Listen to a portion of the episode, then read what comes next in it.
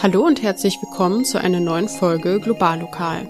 Mein Name ist Kaike Brandt und heute spreche ich mit Dr. Maria Teresa Martinez Dominguez, Beauftragte für kommunale Entwicklungspolitik in Greifswald. Auf kommunaler Ebene passiert schon viel, vor allem in Greifswald, aber wir sind auch Teil der Welt und oft fehlt hier vor Ort das Bewusstsein dafür.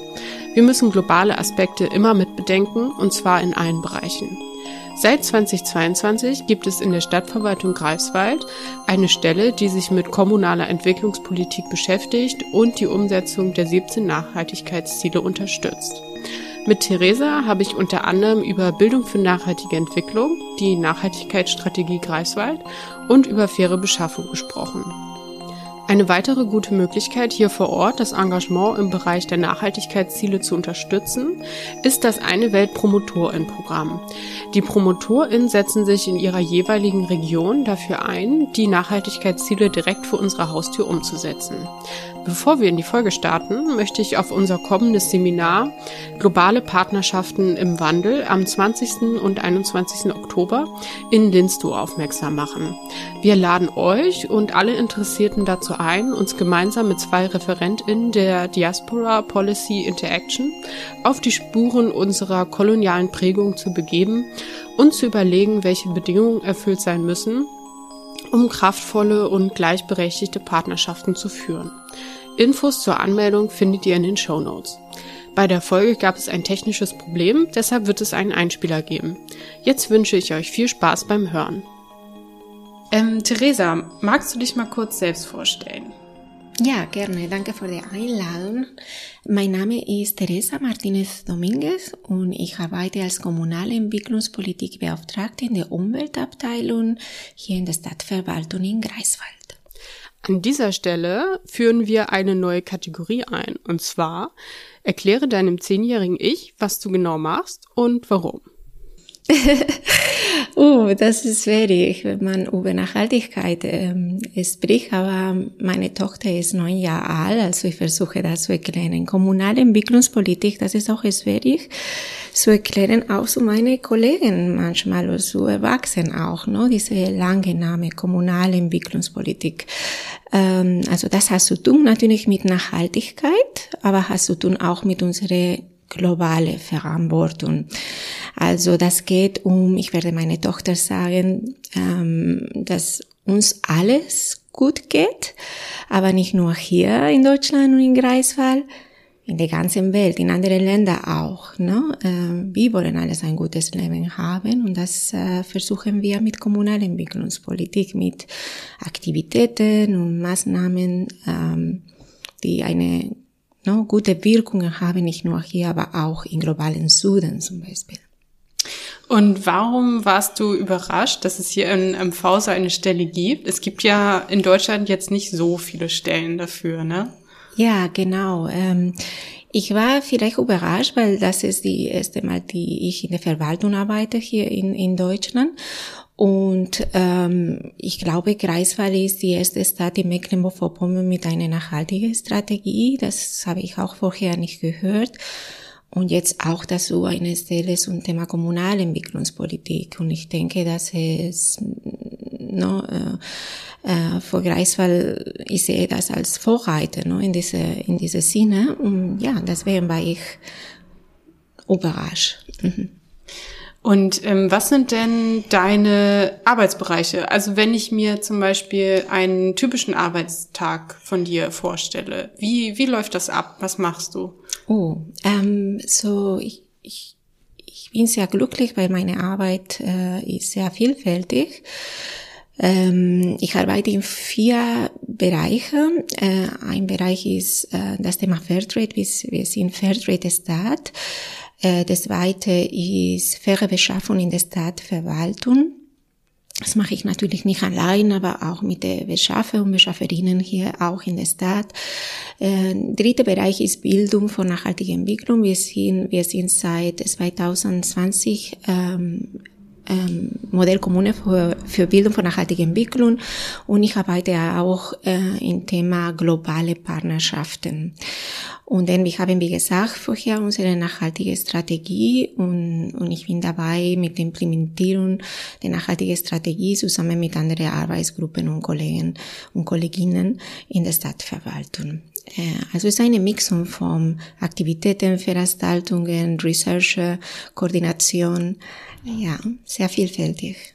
Was beinhaltet denn diese Nachhaltigkeitsstrategie? Also wenn, wenn das jemand vielleicht noch gar nicht kennt, wie, wie erklärst du das dann? Ja, die Nachhaltigkeitsstrategie von Greifswald ist ein Dokument, das haben wir Ende 2022 veröffentlichen und ähm, ja, äh, wir haben verschiedene Themen identifiziert. Diese Themen kommen auf die Agenda 2030 und die 17 Ziele von nachhaltiger Entwicklung von äh, der Vereinten Nationen. Und im Volksreisfall haben wir sechs äh, Themen identifiziert, zum Beispiel äh, faire Beschaffung, zum Beispiel Bildung von nachhaltiger Entwicklung, soziale Gerechtigkeit, Klimaschutz, Klimaanpassungen.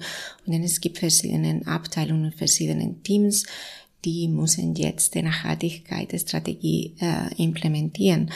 Äh, Ziele und Maßnahmen sind schon identifiziert, aber natürlich, das ist ein langer Prozess äh, zu implementieren. Das braucht äh, ein nachhaltiges Management, braucht verschiedene Steuerungsinstrumente, zum Beispiel ein nachhaltiger Haushalt. Äh, man sagt immer in der Verwaltung, no, wenn äh, Nachhaltigkeit zum Beispiel nicht im Haushalt ist, dann äh, das wird nicht passiert. Und ja, das müssen wir, wir sind jetzt in der Implementierungsphase ähm, und ja, ich freue mich auf die nächsten fünf Jahre. Ähm, was wird mit der Nachhaltigkeitsstrategie? Also sind das auch viele m, neue Bereiche, wo man Nachhaltigkeit mitdenken muss oder war nachhaltiges Bestreben auch schon vorher da und wurde jetzt, ich sag mal, expliziter benannt oder gefördert? Oder sind das Sachen, die in einigen Bereichen zum Beispiel total neu sind, dieses Thema Nachhaltigkeit? Mhm. Also mit der nachhaltigen Strategie, ich, ich war nicht in der Verwaltung, als die no, nachhaltige Strategie entwickelt wurde, ähm, aber von meinen Kollegen höre ich, dass äh, was sie gemerkt haben, ist, wie viel machen wir schon hier in Greifswald zum Thema Nachhaltigkeit, zum Beispiel zum Thema nachhaltige Bauen. War Greifswald auch schon Vorreiter vor 20 Jahren, aber in andere, andere Themen sind relativ neu. Zum Beispiel nachhaltige und faire Beschaffung äh, ist auch relativ neu. Ähm, was gut mit der nachhaltigen Strategie ist, man kann äh, andere Perspektive einbringen. Jedes Mal, seit ich etwas implementiert, jedes Mal, seit ich ein Projekt habe oder eine Aktivität, ich muss mit dieser Nachhaltigkeit Kopf denken. Zum Beispiel nächstes Jahr haben wir auch das Jubiläum vom Kaspar Friedrich hier in Greifswald. Es gibt viele Möglichkeiten da, um nachhaltige Veranstaltungen zum Beispiel zu veranstalten und das ist auch in unserer nachhaltigen Strategie. Wie können wir nachhaltige äh, Veranstaltungen implementieren? Also äh, das war eine Arbeitsgruppe, die diese nachhaltige Strategie entwickelt haben und dann müssen wir äh, implementieren, das implementieren in verschiedene Bereiche ähm, und das machen wir allein in jeder Abteilung sozusagen. Und es, es gibt eine Koordinierung, aber jede Abteilung muss mit dieser Nachhaltigkeit denken. In jede Einzelbereich, in jede Einzelaktivität, äh, in jede Einzelmaterialien, äh, die man beschafft. Wir haben auch hier in Greifswald eine Dienstanweisungen für, für die Beschaffung. Ähm, eigentlich müssen wir beschaffen so nachhaltig und fair wie möglich, aber das ist nicht so einfach. Ja, das ist schon im Papier, aber das ist nicht so einfach, dass wir das in jede Abteilung implementieren. Und deswegen eine Stelle wie meine äh, muss das auch beobachten. Ne? Wir, wie nachhaltig sind wir eigentlich? Hast du noch ein konkretes Beispiel für faire Beschaffung? Also was, was ist das eigentlich? Ja, also ich sage nicht, wir müssen, wir müssen zuerst unsere eigene Aufgaben machen. Äh, wir haben auch zum Beispiel, äh, wie gesagt, die Dienstleistung für faire und nachhaltige Beschaffung in der Verwaltung. Das sind verschiedene Produkte. Da zum Beispiel Natursteine sind da, Reinigungsmittel, Recyclingpapier, Büromaterialien. Äh, das müssen wir versuchen, so nachhaltig wie möglich äh, zu beschaffen. Aber wir machen auch ähm, viel im Thema faire Beschaffung mit externen Partnern, zum Beispiel der Sportbund hier in Greifswald. Ne? Sie sind sehr motiviert und sehr engagiert zum Thema faire Beschaffung und dieses Jahr haben wir auch geschafft, die Beschaffung von faire Sportklamotten mit dem Sportbund, oh, faire und nachhaltige Veranstaltungen auch in Koordination mit dem Sportbund also ich denke, diese nach innen und nach außen ist äh, sehr wichtig zum, zum Thema faire Beschaffung. Und ist nicht so einfach, weil zum Thema zum Beispiel ähm, Lebensmittel, es gibt viele verschiedene Möglichkeiten, Textilien, nicht so viele. Ähm, IT, ähm, auch nicht so viele, das hängt an, an die Produkte. Äh, aber es gibt auch viel Hilfe im Vergleich mit fünf Jahre vor oder sechs oder sieben Jahre vor. Ne? Ähm, es gibt einen Markt da für Nachhaltigkeit ähm, und es gibt auch viel Hilfe für die Kommune. Es gibt eine Plattform, das heißt der Kompass Nachhaltigkeit und da kann man alle möglichen äh, Ausschreibungen finden zum Thema faire und nachhaltige Beschaffung. Äh, und ähm, ja, das schaffen wir, es riecht, ne? es riecht per Schritt. Also es gibt jetzt schon einige Optionen, aber was würdest du sagen, sind denn momentan Herausforderungen oder Hürden, vielleicht auch im Thema faire Beschaffung, aber auch allgemein für deine Arbeit? Mhm. Ja, ich höre in der letzten Zeit viel ähm, die Frage, ne, was kostet uns Nachhaltigkeit? Ne? Äh, ich komme vom einen Bereich oder vom ähm, ein Arbeitsfeld, wo ich mich diese Frage nicht äh, gestellt habe. Was kostet Nachhaltigkeit? No? Man kann nicht einen Preis geben zu Nachhaltigkeit. Aber wenn man mit Haushalt arbeitet und mit ähm, äh, in der Verwaltung und mit unserer Haushaltssituation vor 24, dass ne, viele Kommunen sind äh, betroffen, wir müssen natürlich vieles sparen. Das kommt die Frage auch, wie viel kostet Nachhaltigkeit.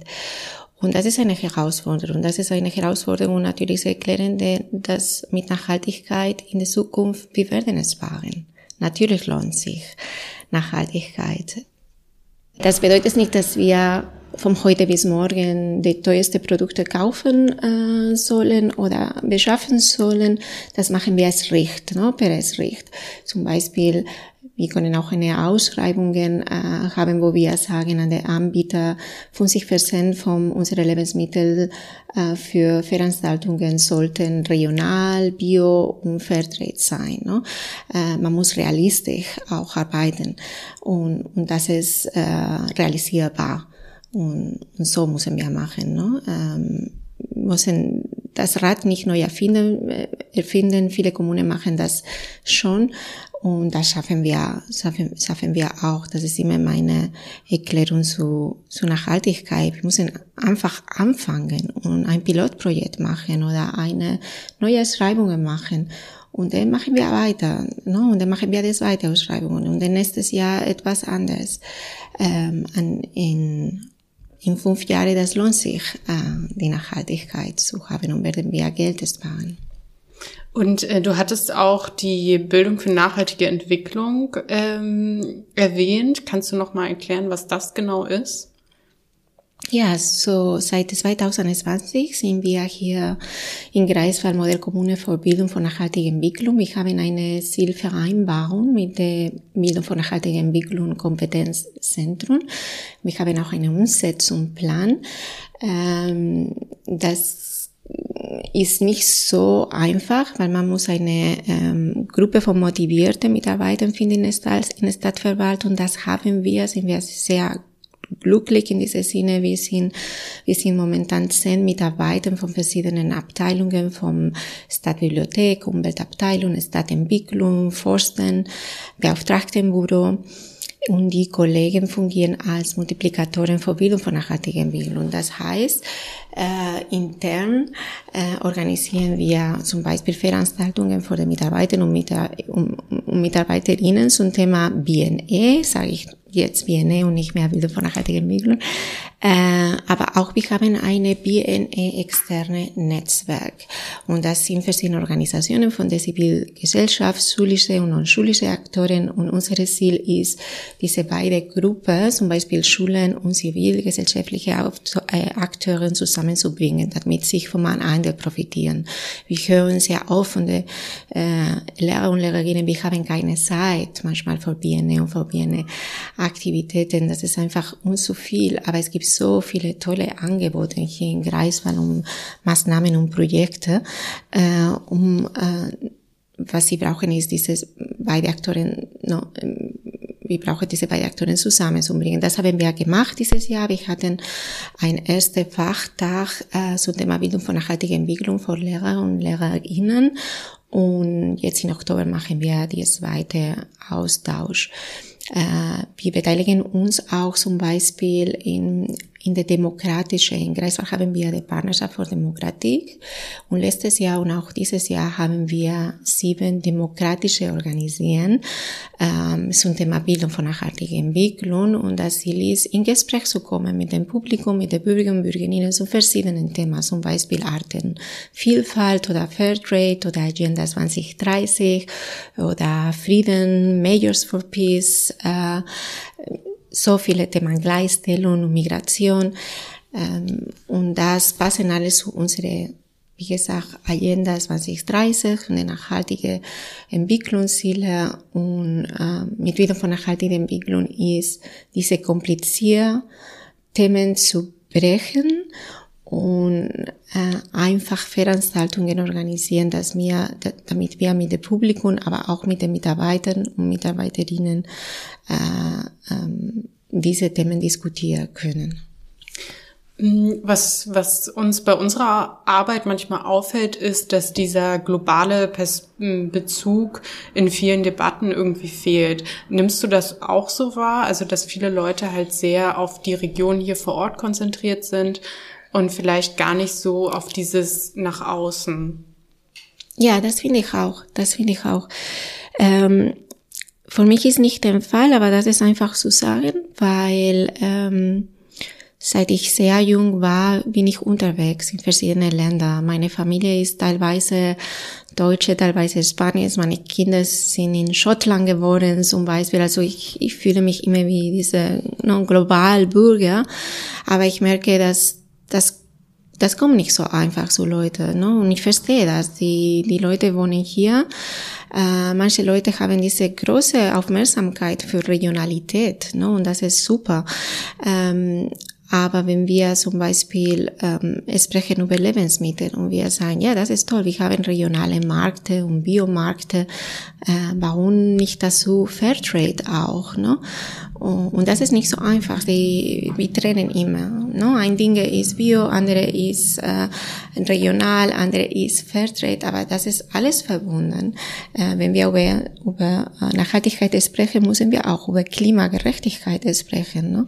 Äh, und, und Maßnahmen, die ähm, äh, unsere Umwelt verbessern, nicht nur hier, aber auch im globalen Süden. Alles, was wir hier konsumieren, ist sozusagen verbunden. No? Die äh, Produktionskette, das ist leider nicht nur regional, das ist äh, global. Ähm, und auch warum nicht, wenn wir hier genug Geld haben äh, in Deutschland, warum sollen wir nicht Maßnahmen unterstützen, die äh, die Klima schützen, auch im globalen Süden. Das ist auch unsere Responsabilität, unsere äh, kann man sagen, ökologische Schuld, no? Äh, vom äh, der Postkolonialismusperiode. Und, und das müssen wir einfach machen. Das ist ähm, ähm, ja äh, unsere Pflicht, denke ich. Mhm. Gibt es zum Schluss noch was, was du gerne loswerden möchtest? Was du rausgeben willst? Ja, ich wünsche mir, ich, ich wünsche mir diese, diese, dass wir diese global denken verbreiten. Und das müssen wir machen vom Anfang an in der, in der Schule, ja. Äh, ich habe auch kleine Kinder und ich merke, wie wichtig ist äh, jeden Tag. Jeden Tag es gibt Situationen, no? äh, wo man kann zum Beispiel Diversität diskutieren, Diversität in der Schule, Diversität auch in der Stadtverwaltung. Es gibt nicht so viele Ausländer in der Stadtverwaltung. Ähm, Thema ähm, wie auch Fairtrade, ne? Und das kann man sehr, sehr gut äh, diskutieren mit, mit Kindern. Was bedeutet das? Warum müssen wir überhaupt Fairtrade äh, kaufen? Was bedeutet das für Kinder in, in, in andere Länder? Wenn wir eine Gemeinschaft in Südamerika unterstützen mit unseren Fairtrade-Produkten. Ähm, und das müssen wir vom Anfang an anfangen. Das ist keine äh, global denke, lokale Handel. Das muss keine eingeschränkt Bereich sein, wo nur äh, Leute, die in der Nachhaltigkeit Blase äh, wohnen, das, äh, das trifft alle Bürger und Bürgerinnen, das trifft alle Kinder. Zum Beispiel in Schottland ist Bildung für nachhaltige Entwicklung ein Fach in der Schule und das sollte so sein, ne? dass damit die nächsten Generationen ähm, globale Bürger sind. Ne? Dann vielen, vielen Dank für das Gespräch, Theresa. Danke dir, vielen Dank. Wir freuen uns, wenn ihr uns am Podcast abonniert und auch bei unserem Instagram-Kanal @eineweltmv vorbeischaut. Infos zu den Promos und zu Theresas Arbeit verlinken wir euch in den Show Notes. Die nächste Folge erscheint im November, in der es auch über unsere Veranstaltungsreihe Weltwechsel gehen wird. Bis dahin wünsche ich euch einen schönen Herbst.